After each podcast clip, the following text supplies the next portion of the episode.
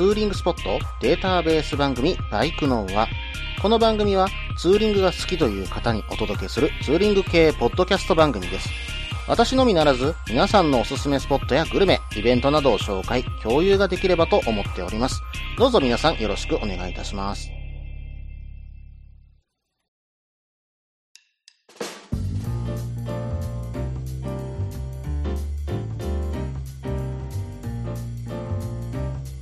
はい、始まりました。バイクのは第118回ですね。お相手は忍者650とヘリテージ125に乗るタククロです。どうぞよろしくお願いいたします。はい、さてですよ。ついに、ついにですよ。セナの 50S 買っちゃいましたということでね、えーセナ 50S、前々からね、うん、インカム変えたい変えたいとずっと思っていたんですよ。で、今まで使っていたのは SMH10 ね。これセナのね、えーものなんですけども、これがですね、まあグループで通話しようとすると4人が限界。でも4人繋ぐこともね、なかなかできなかったんですよね。なんだかね、3人ぐらいまでしかうまく繋がらないなぁなんていう風に思っていたんです。それにですね、時折あるマスツーリングの時に、うん、なんかね、みんな、まあまあ 20S とか 30K とかね、まあ 50S を最近持たれてる方もいらっしゃいますよ。まあそうなってくるとですよ。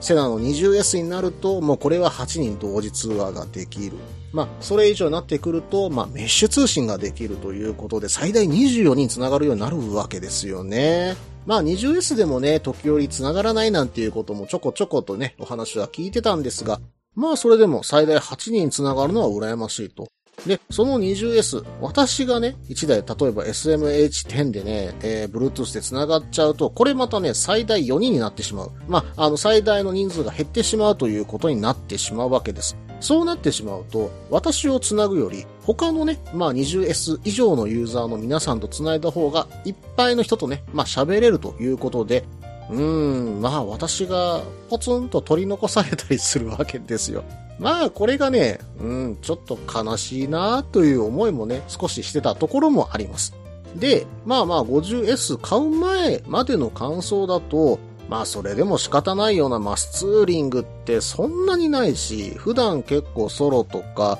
まあね、繋いでも一人二人かな、なんていうことがね、まあ多かったものですから、うん、特に必要がないかな、なんていうふうにね、思ってはいたんですよ。ただね、やっぱり 50S が出て、ずっとね、雑誌とか、まあいろんな媒体を見ながらですね、いろいろと、まあ使用方法だとか、機能とか見てみたりですね。そしてね、この番組の、まあ合間合間にね、流させていただいている宣伝のね、アットみずきさんで、まあこの 50S はここがいいよ、こんな機能もあるよっていう風にね、まあ聞くわけですよ。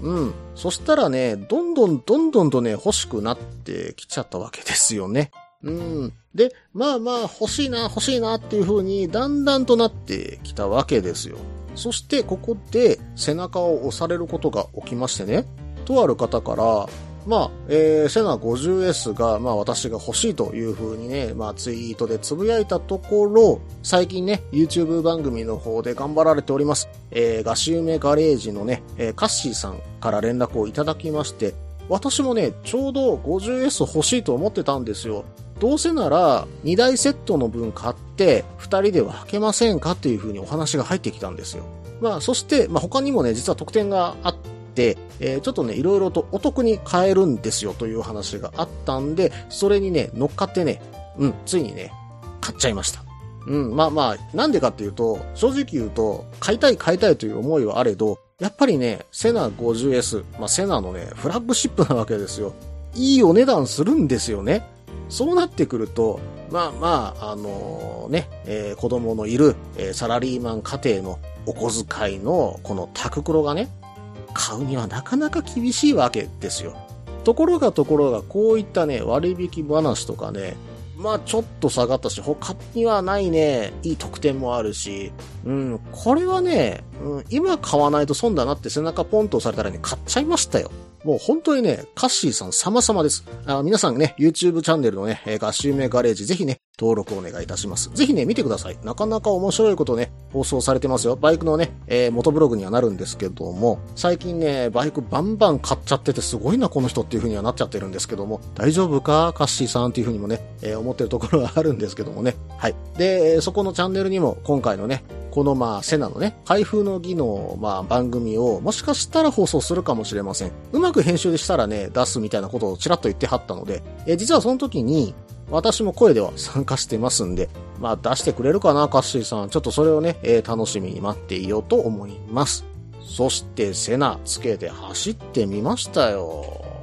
もうね、SMH10 とね、うん、なんだろう、音質からして運命の差。もう音楽聴くだけで、なんだみんなこんないい音のもの聴いてたのかって思うぐらい音全然違いますからね。えー、そしてね、Bluetooth の接続もめちゃくちゃ早いし、えー、アプリでね、接続するのもすごく簡単です。そして一番驚いたのは、まあ、専用の充電器を使って Wi-Fi でずっと繋げっぱなしにしておくと、ファームウェアが勝手にアップデートされるね。うん、これもなかなか驚きましたね。そしてあとびっくりしたのはね、メッシュ接続ですよ。もうこれ試したんですけども、メッシュ接続のボタンピッと押すだけで周りにいるね、まあメッシュ接続をオンにしている、えー、このセナのね、まあ 50S、50R、30K のインカムにささっと繋がっちゃうんですよ。本当にすぐ繋がっちゃいますからね。まあ今までね、まあ例えばおっさん同士でね、ヘルメットをこう寄せ合ってね、繋がるかな？繋がらないかな？繋がるかな？繋がらないかな？なんていう風にね、やってることがなくなるわけですからね。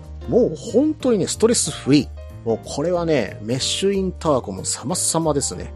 うん、まあ本当に出先でね、どこかで私にお声かけいただいて、えー、メッシュ繋いでくださいっていう方がいらっしゃればすぐにでも私繋ぎますんでね、ぜひ声かけてくださいね。はい、それではね、コーナーに行ってみましょう。ツーリングアイテムのコーナー。このコーナーではツーリングに役立つ、面白い、楽しい、そんなアイテムを紹介するコーナーです。今回はですね、アッカザウアーさんからお便りをいただきました。いつもね、ツイッター等で絡んでいただいてどうもありがとうございます。ぜひね、どこかでまたお会いできればと思いますのでよろしくお願いいたします。それでは早速ですけども読んでいきますね。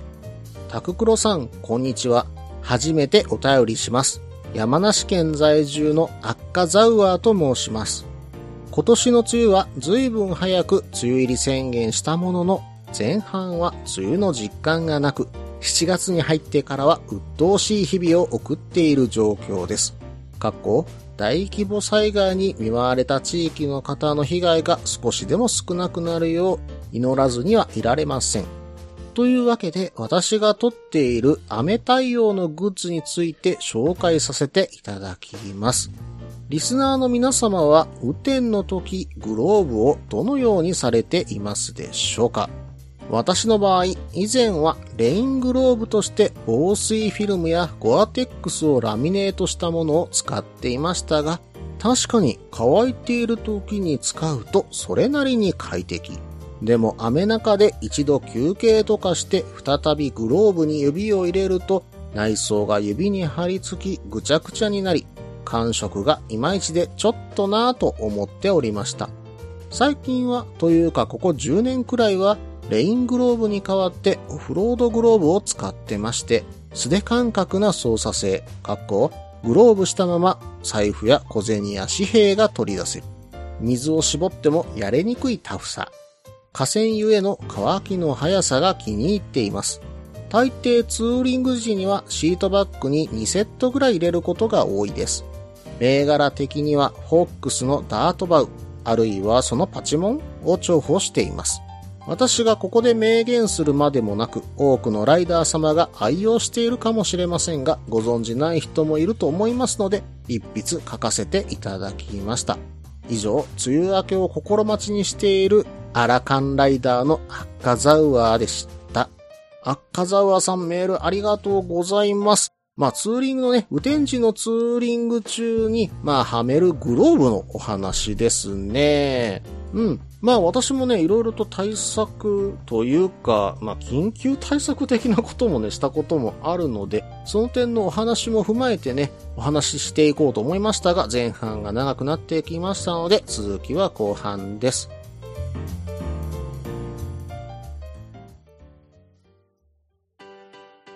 落ち着いて聞いてください。あなた EBR 症候群です。だって、だってお前ハヤボルトじゃんって。もう私、ビュエルっていうアメ車乗ってますけど、なんか、無理やりいいこと言おうとして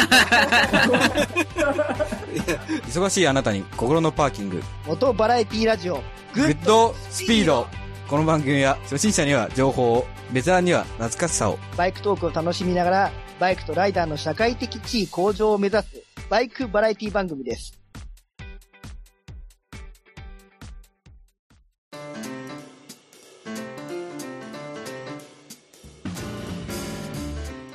はい。それでは後半です。後半はね、赤沢さんからいただいたメールをね、詳しく見ていこうと思うんですけども、まあ、この中で書かれていたことといえば、まあ、雨天でね、使用するグローブ、まあ、ゴアテックスとかそういうものもね、ありますけども、それを使うよりも、レイングローブ代わりにオフロードのグローブを使うと。まあ、そもそもね、濡れた路面も確かにオフロードでは走ったりしますもんね。うん。まあそもそもコースに水まかれて走ってたりするわけだし、まあ林道で水たまりが急にあったりすることもあるでしょう。まあそれに、まあね、上手い人とかなってくると川を渡ったりする方もね、うん、いるとは思いますんでね。確かにどんな天候でも対応するグローブっていうようなね、えー、ところはあるのかなというふうに思います。実際ですね、小雨程度であれば水を弾いてくれますみたいなね、えーお話はやっぱりね、ブログとか、まあ商品のレビューとかにもね、えーちらほら散見されました。それに赤ザウアーさんも書いてる通り、まあ中まで染み込んでそのまま使ってね、うん、絞ってもやりにくいタフさというのもね、えーなかなかいいところですし、河川で乾きやすいといったところもね、うん、まあいいんじゃないでしょうかね。まあこれはこれで一つのね、えー対策かと。うん、まあ雨天のね、対策かと思います。まあそれにね、うん、やっぱりオフロード用だともう一つ利点としては、まあ薄めにできていて操作性もいいんじゃないでしょうか。うん。まあやっぱりある程度ね、レイングローブとかになってくると分厚くなってくると思うんですよ。んで、そうなるとね、まあ冬のグローブとかもそうなんですけども、やっぱりね、スロットルをひねったりね、クラッチレバーを握ったりするこの操作がね、やはり辛くなってくるんですよね。うん、まあそういったところというのもやっぱりこのオフロードのグローブだったら、うん、非常に使い勝手がいいのかなというふうに思います。まあ本当にツーリング向きのね、えーグローブでもあるかもしれませんね。はい。ところで皆さん、雨の日のグローブってどうされてます？私はね、最初非常に悩んだんですよ。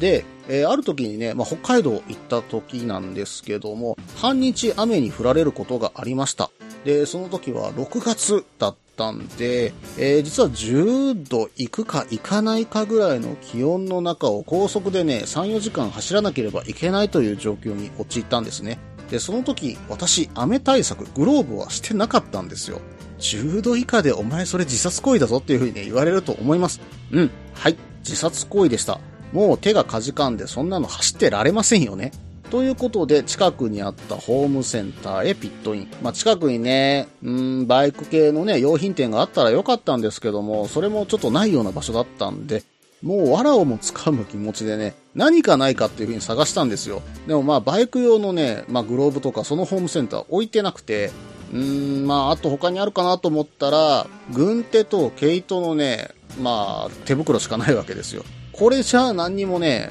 防寒にはならないっていう風になってちゃって、で、その時に挙句の果てにどうしたかというと、ゴム手袋をね、買って、まあなんとかね、それをグローブの上からはめてね、うん、耐えしのぎました。まああの時のゴム手袋、本当に助かりましたけどね。ただゴム手袋で走っているのはさすがにね、そんな緊急時以外は使いたくないですけどね。スロットルはゴワゴワするし、クラッチ握る時にムギュっていうようなね、変な感じしながら握ってるんですよ。これはね、もう二度としたくないなというふうには思ってます。で、そしてね、帰ってきてから、北海道から帰ってきてから、雨天時にも何か必要だよなということで、早速購入したのが、3セパレートタイプのグローブカバーを買ったんですよ。まあ、3セパレートというのは、指のところがね、三つ方向にしか分かれてないっていうグローブなんですけども、まあ、この、まあ、グローブカバーに、雨が降ってきたら、普段使ってるグローブの上からね、まあ、被せて使うといったものです。これがね、グローブによって相性がまちまちだと思うんですね。ちなみに私の持っていた安物グローブだと、このグローブカバーが滑りまくって、スロットルがちゃんと回せなかったり、クラッチを握るときにちょっとズルズル滑りながら握ってて、左手がね、非常に痛くなった思い出があったんで、これはね、もうその一回こっきりでもう使ってないというようなね、代物になってしまいました。まあおそらくですけど、グローブの内側がちゃんとそのね、えーグローブカバーと擦れてもね、滑らない素材のものであれば、おそらく問題はないかと思います。ただ私がたまたま持ってたもので、そういう風になっちゃったのかなという風には思っているんですけどもね。はい。で、えーこの後どうしようかなと考えているうちに今まで実は来ちゃってます。ほとんどね、雨にその後、うーん、まあ、長距離では当たってないんですよ。で、短距離走ってる時に、まあ、当たったことはあったんですが、その時はね、もう普通のね、グローブのままね、走り切っちゃいましてね、うん、まあ、いるのは長距離の時だけかななんていう風に思っているところも実はあります。ただ、それはね、おそらくあったかい時期の時であって、まあ、多少なりとも寒い時期になってきた時には、うんまあ、レイングローブ必須かな。うん、まあ、手がね、やっぱりかじかんでね、うん、辛くなってくるんで、まあ、その時はおそらくグリップヒーター入れても辛いんじゃないのかなというふうに思ってます。そこで、まあ、レイングローブいろいろと、まあ、探してはみたんですが、未だにこれっていうものがないんですよね。で、冬のね、まあ、雨天用というふうにね、買おうかなと思ったこともあるんですよ。まあ、それこそね、赤ザウアーさんが書いてくれている、まあ、ゴアテックスのグローブをね、買ってみようかな、なんていうふうに思ったんですが、思ったんですが、よくよく考えるとね、冬場に雨降った時にバイクって乗らないよなっていうふうにね、思っちゃったんですよね。私はね、私はそういう時はね、乗ってないので、ということは必要なのは比較的暖かい時期、うん、まあ言ってしまえば5月から10月後半ぐらいまでの時期は、まあロングツーリングでね当たってもしょうがないか、まあそんな雨にね当たってもしょうがないかと思いながら出たいなと思うこともあるのでね、まあその時期に絞って良いグローブはないかというふうに今私は探している状況です。なのでね、実はゴアテックスとかって結構冬用とかで多いんで合わないのかなと思ってるところもあったんですが、今回のね、赤ザードアさんのメールを聞いて、さらに内側もね、うん、まあ物によってでしょうけどね、微妙なものもあるというところがあるんで、このあたりを気をつけたいところですよね。まあ、ゴアテックスの素材を使ったグローブだとかジャケットとかもね、結構いいお値段しますからね。うーん、まあそう考えると、まあ普段使ってるグローブ濡れたまま使う。これはこれでね、まあこの間私ね、まあ小峰さんのグローブ、まあ夏用のグローブ買いましたよ。でもこれ雨天の時に使ったらなんか汚れちゃうんじゃないのかなボロボロになっちゃうんじゃないのかなと思うと、なかなかね、雨天で使いたいかなって思うとね、そうは思わないところもやっぱりね、出てきましたんでね、本当にね、今悩ましいです。まあ、そんな時にね、えー出てきたこの赤ザウアーさんのメールですよ。うん、まあ、オフロードグローブ一回買って試してみようかな。まあ、雨天用としてね、私も買ってみようかなというふうにね、今思っている次第です。うん。まあ、多分、近いうち買うかななんてね、いうふうに思っているところではあるんですけどもね。皆さん、他にもね、雨の日に使えるグローブとかね、これなら濡れないよ、これなら濡れても全然大丈夫だよ、みたいなね、ものがあったらぜひね、ご紹介ください。よろしくお願いいたします。赤ザウアさん、メール本当にありがとうございました。またね、えーメールいただけたら非常に助かります。よろしくお願いいたします。以上、ツーリングアイテムのコーナーでした。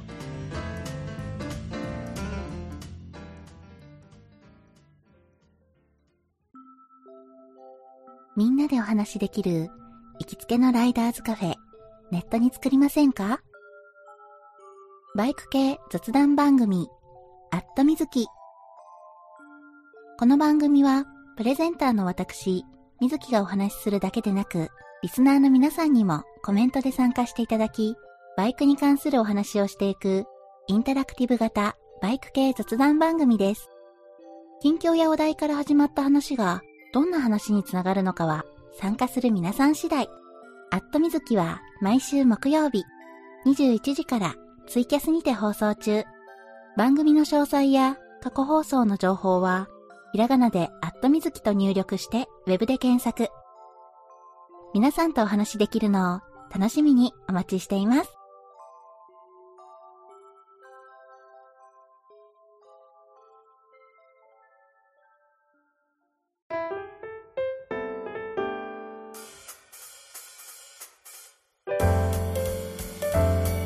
はい、それではね、エンディングです。エンディングはね、うん、実はね、今回8月の7日から9日にかけて、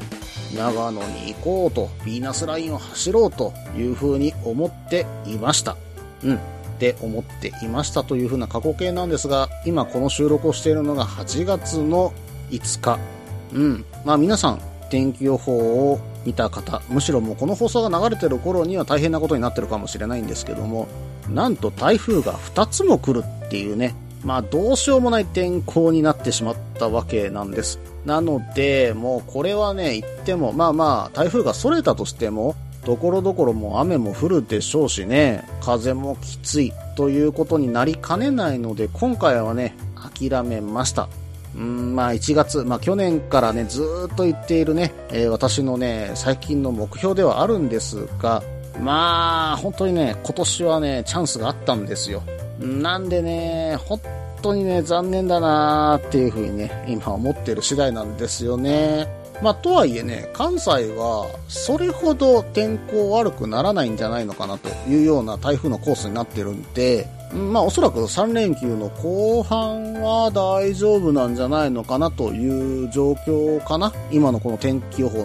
を見る限りですけども、まあ、その時にどこかツーリング行こうかなと思う次第ではあるんですが、おそらく台風がね、通り過ぎた後、しかも最近この猛暑でしょ？それに加えてフェーン現象なんて発生したらちょっととんでもない暑さになるんじゃないのかなと、えー思うところもあるので、まあ、その辺の気温とにらめっこしつつね、走るかどうかは決めたいかなと思っています。さすがにね、最近のこの気温、40度近くまで上がってしまうとバイク乗ってるの本当に辛いんですよね。うん、なんで、正直ね、昼間はね、バイクオフシーズンなんじゃないのかなと、最近ね、思い始めてます。まあ、それでもね、乗りたくなるのがバイク乗りの差が。ということは、行くべき場所としては、やはり標高の高いところに向けてね、走っていければいいな、なんていうふうに思っているんですけどもね、関西ね、そんなに標高の高いところないんですよね。うーん、そうだな。関西だと1000メートル超えを走れるとなると、竜神スカイライン